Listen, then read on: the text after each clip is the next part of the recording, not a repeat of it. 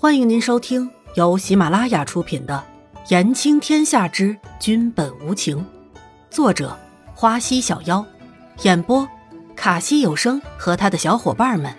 记得订阅、评论哦。第一百二十一集，山中寻人。这个时候，天色已经慢慢露出了一丝曙光。这一天的天气好像特别好，早早的。就露着光芒，一大群人在山里寻找着。其实很多人都经过了一夜的战斗，都已经很累了。但是，没有南宫离尘的命令，谁也没有停下来的意思。大家心里也都知道，那个女子对南宫离尘是多么重要，否则怎么可能让一向阴晴不定的帝王为了她让出江山？可是。从那么高的地方掉下来，会有存活的希望吗？严子修看着疲劳的士兵，地毯式的搜索着这座山，叹了一口气：“嫣然，你一定要没事，否则我和南宫可是一辈子都要活在歉疚里面了。”严子修站在远处，看着南宫离尘浑身散发着的阴冷气息，想到从刚才伊嫣然掉下开始就没有说过一句话。南宫离尘虽然表面很平静，可是这个时候，估计只有他心里面最着急了。如果可以，估计南宫离尘愿意代替伊嫣然跳入悬崖吧。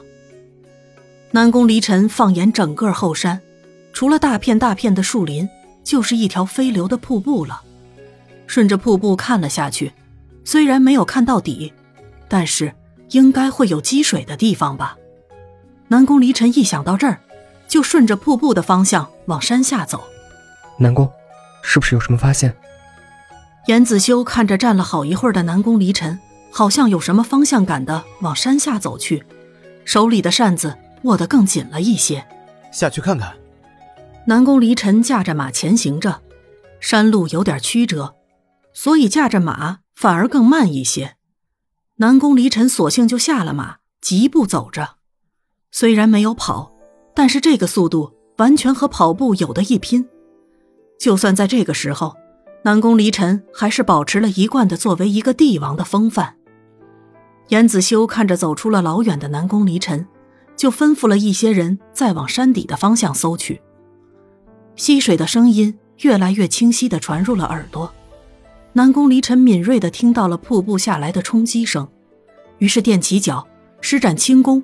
飞快的往那个方向飞去，女人，如果你有事的话，我这辈子都不会原谅我自己的。南宫离尘终于看到了瀑布下面是什么了，原来是一个很大的湖，瀑布的根部溅起着一朵朵大的水花，伴随着瀑布下来的冲击力量，四周发散，四处望去，大多是一块块干燥的沙地围绕着这个湖。就在南宫离尘觉得没戏的时候，一个娇小的人影从脑中一闪而过，然后，南宫离尘便看到了伊嫣然躺在远处的一块沙地上的身影，看样子是直接从上面掉到了湖里，然后随着水波冲到了沙地。就在看到伊嫣然的那一刻，南宫离尘激动的笑了一下：“女人，终于找到你了。”南宫离尘直接飞越了湖面，来到伊颜染的身边，轻轻的拉起了伊颜染的身子，将手指放在伊颜染的鼻口，气息很微弱，就像快要没了一样。南宫离尘皱着眉头，立马运功给伊颜染输送了自己的内力。你们看，那个好像是皇上。下来寻找的士兵老远就看到了南宫离尘的身影，然后就是被南宫离尘抱在怀里的伊嫣然。难道那个就是皇上想要找的那个女子？南宫离尘听到了动静，觉得自己体力也有些不支了，就收回了手，脱下了自己的外套盖在了伊嫣然的身上。早在刚才输送内力的时候，就感觉到了伊嫣然浑身都是湿的，冰凉的彻底。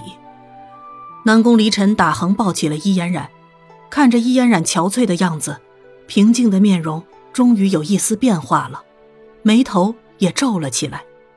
在心里默默的说了句：“对不起，让你们受苦了。”参见皇上。士兵们看到自己的皇上走来，就立马行礼，叫严太医立即回宫。南宫离尘看也没有看那群人，紧紧的抱着手里的人儿，一刻钟都不愿意浪费的想要回宫。是，士兵们一领命，就立即折回去找严子修了。打了一晚上的仗，结果还要找人，但是谁叫人家是皇上呢？所有人都不敢出任何怨言，往回走着。